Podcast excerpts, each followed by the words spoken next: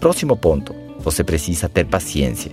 Ninguém fica rico da noite para o dia. Às vezes encontro pessoas que querem resultados imediatos e lembro que nasceram na época do micro-ondas. Ou aqueles que estão nascendo nesta década, onde se uma página na web demora mais de 4 segundos em abrir, você fica estressado com a sua internet. Já pensou? Pessoas que demoram 5 ou 10 anos em ganhar 15 quilos de gordura e agora querem perder esse peso todo em 20 dias. Elas não percebem que tudo é um processo. Existiu uma acumulação diária dessa dívida, desse sobrepeso, dessa poeira do fracasso, como já dissemos nos CDs anteriores, e para limpar daquilo tudo não é imediato. A sua decisão pode ser imediata, mas o resultado requer de sua paciência.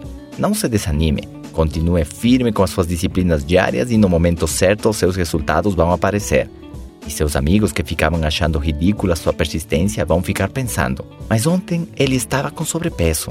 Ou ontem ele estava quebrado. Mas esse ontem foi três anos atrás, cinco anos atrás, ou dez anos. O tempo passa rápido, amigos. Eles vão continuar igual, culpando suas circunstâncias adversas pelos seus resultados. A verdade é que nunca fizeram nada para mudar. Corriam atrás de resultados rápidos e desistiam toda vez que parecia mais longo ou trabalhoso do que imaginaram.